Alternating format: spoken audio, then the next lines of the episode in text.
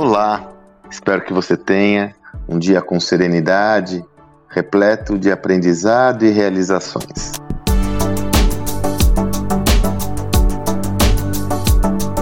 Gravo esse áudio na segunda-feira e toda segunda-feira, como você já sabe, é o dia da minha newsletter da semana, ocasião em que eu escolho um tema e o estruturo em mais profundidade por meio de um texto que você pode acessar aí na descrição desse áudio ou então, se você preferir, vai lá no sandromagaldi.com.br barra assinar e recebe na sua caixa postal toda segunda-feira pela manhã esse texto. Hoje eu escolhi um tema que já tem permeado muito das minhas reflexões, você tem acompanhado essas reflexões, se tem, se você está comigo aí durante muito tempo, já sabe como eu faço isso com bastante frequência, que é uma visão que se sedimenta cada vez mais como uma convicção nesse ambiente repleto de indagações, que é o poder da vulnerabilidade. Eu estava estudando, possivelmente você já sabe, a origem dessa tese foi a professora Brené Brown. Em 2010, ela fez um TED que eu recomendo que você assista,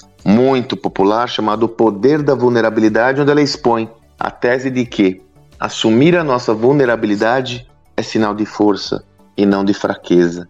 É, você acessa pela internet, esse TED já foi visto por mais de 50 milhões de pessoas. É interessante que ele não se popularizou logo em 2010, quando ele foi produzido.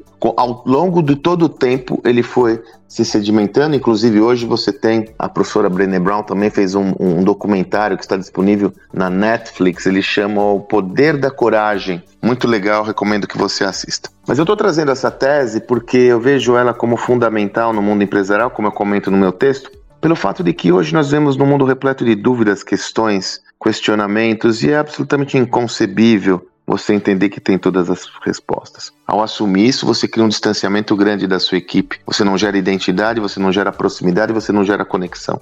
Sendo assim, ao entender que sim, temos as nossas imperfeições e vulnerabilidades, não temos as respostas para tudo e formularmos perguntas adequadas para serem respondidas junto a toda a equipe, você não só tem condições de extrair melhores conceitos, ideias e teses, mas você se conecta e aproxima com o seu grupo. E aí eu tenho quatro elementos essenciais para você assumir a sua vulnerabilidade. Quem me ensinou isso foi meu amigo Paulo Campos. Quatro elementos essenciais que você deveria refletir para entender como você pode transformar e potencializar essa perspectiva, não só pessoalmente, mas também com a sua equipe, com quem está próximo a você.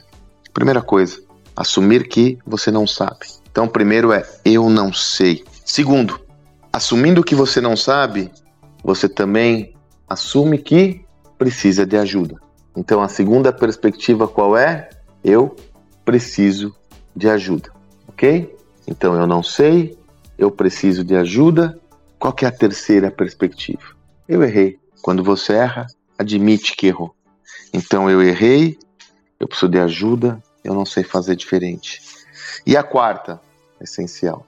Me desculpe. Veja, esses quatro elementos, eu não sei, eu preciso de ajuda, eu errei e me desculpe. Quando você os introjeta, quando você os assume com uma perspectiva pessoal, de forma genuína e espontânea, quando ele é verdadeiro e você compartilha essa visão com quem está ao seu redor, você vai gerar empatia. Ao invés de se distanciar, ao invés de ter aquela visão, medo de assumir essas, essas possibilidades, vai denotar que você não tem a fortaleza, você não é forte o suficiente para lidar com essa situação. Pelo contrário, vai sim transmitir ao seu interlocutor, a quem está ao seu entorno, que você tem a maior das fortalezas, que é a sua humanidade.